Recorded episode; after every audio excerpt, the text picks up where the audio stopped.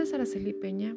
Actualmente trabajo como maestra de inglés en el Programa Nacional de Inglés PRONI. Estoy asignada en la Escuela Primaria Porfirio Parra, con los grados de primero, segundo y tercero. Hoy analizaré el documento de evaluar y planear emitido por la SEP. El quehacer educativo está conformado por una serie de procesos interrelacionados que en conjunto buscan asegurar el aprendizaje. La evaluación con enfoque formativo es fundamental, ya que permite valorar de manera cualitativa y cuantitativa el desempeño de los estudiantes. Así también nos permite reflexionar sobre nuestra práctica docente para hacer ajustes encaminados a la mejora del logro de los aprendizajes. Bueno, pero vamos a ver qué es planear. ¿En qué consiste la planeación? Al planear, los docentes efectuamos un plan de trabajo en el aula, con el fin de organizar las acciones de enseñanza que se llevarán a cabo a lo largo de un periodo. El propósito de la, de la planeación es asegurar la coherencia entre las actividades de aprendizaje y las intenciones didácticas. En la planeación se expresa una propuesta didáctica que de manera general responde a las preguntas. ¿Qué se espera de los alumnos que aprendan? ¿Cómo se favorece el aprendizaje? ¿Y en qué momento se va a realizar cada acción? Vamos a analizar ahora las ventajas que aporta al docente planear una ruta de trabajo. Cuando planeamos, los docentes contamos con una guía para la enseñanza que unifica y da estructura a nuestra práctica. La planeación nos permite llevar a cabo de manera sistemática una serie de acciones fundamentales antes, durante y al final del proceso educativo. También la planeación nos permite a los docentes anticipar, tomar decisiones, efectuar ajustes, analizar su práctica, organizar, establecer metas y diseñar una ruta de trabajo. La planeación en el contexto educativo es un desafío creativo para los docentes, ya que demanda de toda nuestra experiencia y conocimientos, por lo que se requiere una serie de actividades como anticipar, investigar, analizar, relacionar, imaginar, etcétera, etcétera, manejar adecuadamente el tiempo lectivo, también conocer los recursos y materiales con los que se cuenta, diversificar las estrategias didácticas y a partir de las necesidades de los alumnos. Ahora vamos a ver cuáles son los factores para diseñar la planeación. Los factores son el enfoque didáctico, los aprendizajes esperados, los contenidos establecidos en el programa de estudio.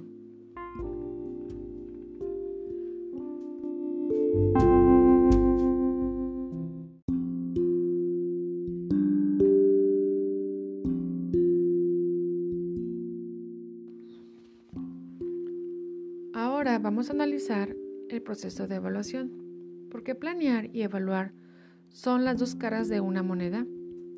La planeación y la evaluación son dos aspectos fundamentales del proceso educativo.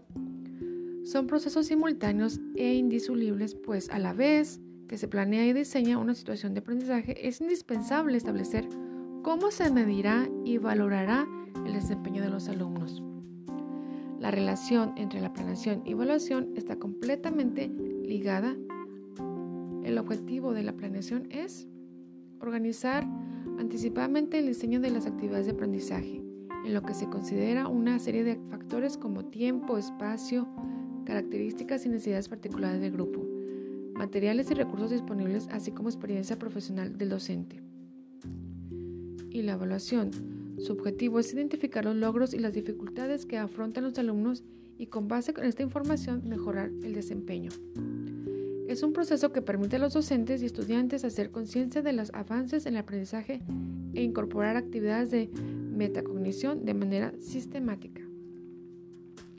¿Qué momentos y tipos de evaluación forman parte de la planeación? Para que la planeación y la evaluación contribuyan a potenciar el aprendizaje, es fundamental que incorporemos los dos diferentes tipos y momentos de la evaluación de manera cotidiana. Primero, tenemos una evaluación inicial que es diagnóstica. Después, la evaluación de proceso que es formativa. Y por último, la evaluación final que es sumativa. Otros tipos de evaluaciones que se deben incorporar a una planeación son la heteroevaluación, la coevaluación y la autoevaluación. Las características de la elaboración son que la llevan a cabo el docente y el alumno. El propósito es contar con dos miradas u opiniones sobre los aprendizajes. La coevaluación la llevan a cabo los alumnos y el propósito es aprender a valorar los procesos y el desempeño de los pares. Y la autoevaluación la lleva a cabo el alumno, que le permite conocer y valorar los procesos de aprendizaje propios y contar con bases para mejorar el desempeño. Al contemplar en la planeación los diversos momentos y tipos de evaluación, podemos formular las siguientes preguntas orientadoras. ¿Para qué evaluaré? ¿Qué voy a evaluar? ¿Cómo voy a evaluar? ¿Con qué instrumentos evaluaré? ¿Cuándo se reunirá la información? ¿Cómo analizaré los resultados? ¿De qué modo llevaré a cabo la retroalimentación? Vamos a ver ahora también las ventajas de incorporar la evaluación en la planeación. Cuando la evaluación con un enfoque formativo se tiene en cuenta desde la planeación, llevándola a cabo de manera precisa y sistemática, se promueve la reflexión y la mejora de la enseñanza y aprendizaje. Además, se busca recabar información cualitativa acerca del proceso de aprendizaje a fin de analizar y valorar los obstáculos o dificultades de los alumnos, los logros de aprendizaje alcanzados, la retroalimentación pertinente, los ajustes al proceso de enseñanza. La información que se obtiene la evaluar en base para determinar tanto la relevancia como la pertenencia de la planeación Además, es un insumo que permite reorientar las intervenciones didácticas, por lo cual es necesario tener presente la importancia de atender las dificultades y obstáculos del aprendizaje, potenciar la fortaleza de los alumnos, mejorar la calidad de la práctica pedagógica y también nos permite ayudar a los alumnos a conocer su, manera de aprender.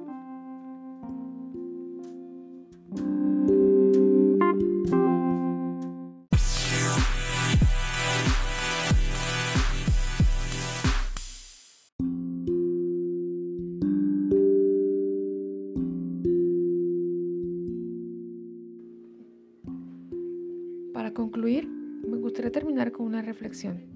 Actualmente en nuestro país, por cuestión de la pandemia, hemos cambiado muchas formas de hacer las cosas, así también en la escuela, lo que nos ha llevado a varios retos eh, con los padres de familia, con los alumnos y en sí con la forma de enseñar.